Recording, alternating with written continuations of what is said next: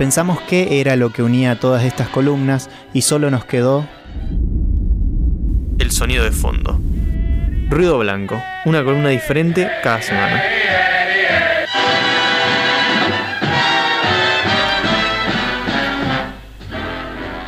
Bien, como me quedó muy corto de- el tiempo acá, voy a comenzar rápidamente. Sí, sí, sí, vos y, mandale. Y reduciéndolo a los componentes mínimos. y cualquier cosa de última hacemos la versión 2, sí. claramente. Bien, ¿qué chota es Bloodborne? Es un juego de acción en tercera persona de que se publica en 2015 para la Play 4. ¿Se entendió lo que dije? ¿O algo muy Sí, acércate un poquito más. Bien, es un juego de acción en tercera persona que se publica en 2015 para la Play 4. Es la primera gran obra maestra de esa generación de videojuegos. eh, Play 4, Xbox One y tal gama de, de- de- de computadoras. Yo tengo una tesis muy concreta que voy a defender en esta columna. Que es que Bloodborne es un juego de terror gótico ecologista. Ok, ahí vamos, un poquito más. Ecologista, ahí está. Esto es una falopeada, el juego no tiene esa intención, pero yo voy a desarrollar porque creo que la podría tener. Ahí va. Bien. ¿Qué necesitamos entender para, para conocer este juego? Bien, ¿se acuerdan de la columna de Dark Souls? Sí, Vayan a escucharla si no la escucharon. Es del mismo tipo. Es el mismo tipo de juego. Todo lo que dije ahí aplica para este. los creadores son los mismos. Es ¿no? el mismo director Hidetaka, Hidetaka Miyazaki. Perfecto. Eh, en todos sus juegos el chabón tiene un tema muy concreto, que es que la violación de la ley en la naturaleza genera enfermedades en el cuerpo humano. Perfecto. el- Uy, medio princesa Mocococo. Sí, sí, literalmente, sí. Em, entonces, ¿qué necesitamos entender de, de qué es Bloodborne para poder entender esta columna? Ahí hice una listita. El, nuestro personaje, nos lo hacemos, es un extranjero que llega a una ciudad que se llama Sharnam. Ok. Faro no tiene ni idea de en qué consiste esta columna para precisamente poder decirme si algo no se entiende. Sí, sí, sí. Que- y vamos buscando una cosa que se llama sangre pálida. La sangre pálida no importa, nunca más se vuelve a mencionar. Suena re racista hasta ahí. Eh, mm, sí, Tipo sangre azul. Sí, sí, no sabemos para. Es, es como un mecanismo para decir, bueno, llegó buscando eso, después no aparece más en el juego. Se Ok. menciona un par de veces, pero no es importante. Eh, bien, hay un concepto que sí es importante en este juego, que es la sanación con sangre. ¿Sí? Toda la, la política y la economía y la sociedad de esta ciudad se sostiene en esta institución que es la sanación con sangre, que es básicamente una especie de transfusiones mágicas Ok. que, lo, que logró hacer eh, esta ciudad, en donde tienen un tipo de sangre que al inyectártela te puedes curar de lo que sea. Cualquier enfermedad, cualquier dolencia, te inyectas y no pasa nada. ¿Sí? Eh, está eso. Bien. Una vez que mm, nos hacemos nuestro personaje, nosotros tenemos que pagar por esto. Para entrar a la ciudad y poder utilizar la sanación con sangre para buscar la sangre pálida, etc. Claro, tiene sentido. Entonces nos tengo que convertir en cazadores. Nuestro personaje es un cazador. ¿Cazador de qué? De bestias. ¿Hasta acá estamos? Sí. Bien, entonces, el propio juego con los diálogos de algunos personajes nos dice que no nos preguntemos demasiado por qué estamos haciendo lo que hacemos, que simplemente vayamos, somos cazadores, matemos bestias por la ciudad. Bien simple. Entonces, nuestro objetivo es ir por la ciudad matando bestias. Estamos ahí. Sí. Bien. ¿Qué carajos son las bestias estas? No son unos monstruos random que aparecen ahí, son personas transformadas por el uso de la sangre en la sanación con sangre. Ah, todo mal la sangre entonces. Sí, tiene un efecto secundario que es que te transforma básicamente en distintos grados de licantropía. Ok. Entonces, hay una enfermedad que en, en español se traduce como el flagelo de las bestias. No me gusta mucho esa traducción, así que le puse enfermedad de Sharnam nomás. Li- ¿Licantropía es solo de lobos? Sí, Ah, bien, las bestias son todos perrunos. son todos pro- al principio del juego, después se complejiza la cosa, pero bueno, para otra co- tema para otra columna. Bien, Entonces vamos a estar ahí matando distintos tipos de eh, hombres lobo, básicamente. claro. ¿Sí? Sencillita la cuestión. Sí. Entonces, en- tenemos un proceso muy sencillo en donde hay una sociedad en donde existe este procedimiento de sanación con sangre que vos tenés cualquier dolencia, te inyectás esta sangre y después te volvés un hombre lobo. Claro, te curás, pero a costas Sí. de eso. ¿y vos estás enfermo y por eso llegaste o solo la explicación es lo de la sangre Lo- pálida? lo de la sangre pálida. Ah, ok, Sí, ok. no, es como llegaste por algún motivo, no rompa los huevos. Perfecto. Bien. Eh, hay distintos grados de, de esta licantropía. Tenés enemigos que son literalmente lobos gigantes y otros que simplemente son personas eh, medio locas con mucho pelo. Como que se da y, y lo que está en el medio. Ay, Fabro, ya quisieras. Bien. Hasta acá estamos. ¿Se entendió? Sí. Bien. No hay que complejizarnos mucho más. La pregunta ahora importante para entender mi punto es entender de dónde carajo sale la sangre esta. La sangre está. Uh, estoy escuchando una ambulancia desde afuera de la red. Sí, no, es el. La cortina me parece que tiene ah, como una ambulancia random. Ah, mira, qué raro. Creo. Bueno, no importa. El punto es que eh, este juego tiene como dos grandes influencias. Una es Drácula, que lo mencionamos en la columna anterior, por eso me acordé.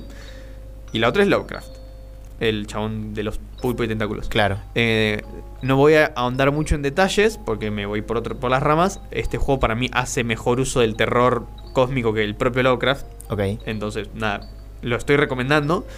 Eh, bien, básicamente apareció uno, un bicho del espacio o de algún lado, no sé, aclara, Sí. eh, que tiene una sangre mágica y a partir de ahí se pudo como sintetizar esta sangre medicinal y de ahí sale la cosa. Que tiene esta cualidad de ser sanadora y embriagadora a su vez, pero que te transforma en un hombre lobo. Embriagadora, tipo, te vuelve adicto. Sí. Ah, y- mira. y literalmente es embriagadora. Claro. Es canónicamente eh, como que tiene las mejores que el alcohol en algún sentido. Mira. No se explica muy bien, pero como que va por ahí. Entonces, acá vemos que, de la misma manera que en la columna de Dark Souls el problema era alterar el ciclo natural del universo, aprendiendo apagando una llama cósmica, acá el punto es que las personas que son entidades muy simples están agarrando poderes mágicos de seres supernaturales. Hay una violación del pacto natural Ok. digamos. Y a partir de ahí, bueno, viene la, eh, la enfermedad esta de, del hombre lobo, digamos. Entonces ahí es donde Bloodborne queda enmarcado en un subgénero del terror que se llama terror corporal. Es un juego de terror, a todo esto. De Claro. terror barra acción, como está ahí medio en el medio. Que el terror corporal no es nada extraño, es básicamente el tipo de terror que se encarga de generar terror haciendo eh, deformidades y alteraciones en el cuerpo humano. ¿Sí? Se ve bien claramente, no es una cuestión metafórica, no es una cuestión eh, espiritual, no, literalmente por romper las leyes de la naturaleza, en un juego te convertí en zombie, en esto te convertí en hombre lobo. Bien directo. Claro. Eh, en- y no es una transformación agradable para nada, es bastante violenta de hecho. Hay instancias en el juego donde vemos cómo eh, se transforman personas. La gracia está en que se presupone que si vos dejas de jugarlo es porque tu personaje se volvió loco y se transformó en una bestia de hecho. Porque Ah. vos usás la sangre para curarte, es el ítem que te cura. Claro. Eh, como que está esa idea por detrás. Entonces, nada, ahí aparece la destrucción del cuerpo humano eh, como tema de- debido a la eh, violación de este, de este límite natural del alcance de la humanidad. Claro, es como que tiene alcances bioéticos, por así decirlo, en el sentido de que lo que te cura tiene consecuencias, literalmente. Entonces, Sí. como que hay un, una especie de balanza entre, bueno, qué tanto quiero curarme y qué tanto la cura no es peor. Exactamente. Y una cosa que me llamó mucho la atención es que hay una enfermedad en la vida real que, mm, eh, midiendo influencias, probablemente tenga sentido que sea tan parecida, que es muy parecida a la enfermedad esta que estoy describiendo, que es la rabia. La rabia. La rabia. Ah, sí. mira. ¿Por qué? Hice una serie de listitas. Eh, ah, bueno, un dato importante. Bloodborne, la palabra no es una palabra inventada, es en inglés, no existe la palabra... O sea, existen las palabras enfermedad de transmisión sexual, pero también existe la palabra Bloodborne, que significa algo así como enfermedad de contacto de fluidos. Ok. Habla de, por ejemplo, la rabia, que se transmite por mordidas, por salivaciones, por sangre. Claro. Claro. Que te tenés que coger un perro para que te dé rabia. No lo había relacionado hasta ahora, pero claro, son es un, literalmente una enfermedad de, de transmisión ahí de, o sea, sangre. Sí, por sangre. Claro. O sea, sí, por sangre. Bien, entonces ambas se transmiten por contacto de fluido, tanto la enfermedad de Sherman como la rabia. Eh, la rabia genera encefalitis en humanos. Y creo en animales también. ¿Qué es encefalitis? Una infla- inflamación de una, del encéfalo, de, un- de una Ah, parte bien. del cerebro. Y yo, pensando, decía, eso, teniendo en cuenta que es un juego de tintes locranianos, tiene sentido que la inflamación del cerebro funcione como una especie de referencia a conocimientos que no deberían ser alcanzados o que no pueden ser controlados, etcétera. Flashbacks de Indiana Jones. Mal, sí. Después, la sintomatología de la rabia eh, implica pérdida de, mm, de control del cuerpo y alteraciones mentales. Literalmente hay gente que tiene visión, alucinaciones, eh, eh, estados de locura, etc. de vuelta, la destrucción del cuerpo humano como tema. Claro. Sí. Después, en animales, como en perros, que es lo más común que tenemos, eh, la rabia genera mucha agresividad, como en los enemigos que son literalmente lobos gigantes del juego. Claro. Ahí hay o otra. como en el malevo de... O como en el malevo de coso. Ah, podríamos haber puesto el malevo. No lo pensé. No, Se me acaba de ocurrir. ¿no? No, no lo pensé yo, no, yo lo tenía que ver pasado. Em, Después, en humanos la rabia se, produce más que nada por contacto con murciélagos y perros, que en el juego los enemigos son, o sea, perros no, caninos, eh, que en el juego los enemigos son licántropos y después Claro. aparecen pseudo vampiros. No hay vampiros como tales, de manera que tampoco hay hombres lobo como tales, pero sí cosas parecidas. Sí, pero la otra vez nos enteramos en la columna de, del ter- de terror la, semana pasada que estaban Muy como- relacionados. claro. Sí. Entonces, eh, de la misma... ma- Y, y, y por qué yo digo que es en algún sentido súper rebuscado un juego de terror gótico ecologista? Eh, de la misma manera que la enfermedad de Sherman se produce cuando se viola el límite natural de la humanidad y se intenta alcanzar estos poderes sobrenaturales, eh, como que la rabia aparece como enfermedad real eh, muchas veces cuando se viola el este límite de naturaleza-cultura, o naturaleza-civilización, o naturaleza lo que sea. Corte COVID y, y todos los debates que salieron justamente alrededor de eso. Sí, pero algo muchísimo más sencillo en el sentido de que, ponele, ¿viste mm, los murciélagos que transmiten rabia? Sí, Bien, los murciélagos viven en edificios porque son bastante buenos para vivir y han- sus hábitats muchas veces han sido destruidos. claro. Lo mismo para, qué sé yo, los perros salva eh, salvajes, no, los perros callejeros que se pueden infectar, que no están bien controlados y eso afecta a la naturaleza. O animales salvajes, que es un zorro, un coyote, un lobo, lo que sea, Sí. enfermo que tiene que entrar a la ciudad a em, comer basura porque sus a- ecosistemas han sido destruidos, etcétera. Claro. Como que eso no, no necesariamente, o sea, no es que todos los casos de rabia aparecen por algo así, pero como que suele estar vinculado eh, una ruptura en, el- en ese límite que hay entre la naturaleza y la civilización. Claro. que lo queremos conservar, ¿no? A todo esto. Claro. Em, por eso digo que muy rudimentariamente, eh, por lo menos aparece eso. El, el- bueno, a- a- acá hay un equilibrio que hay que respetar, Claro. que no está siendo respetado. Y una última cosa que quería señalar es nuestro rol como cazadores dentro del juego es bastante turbio. Por. ¿Por qué? Porque... Claro, estás cazando personas en realidad. Y aparte son personas que no son conscientes de, de por qué les está pasando esto.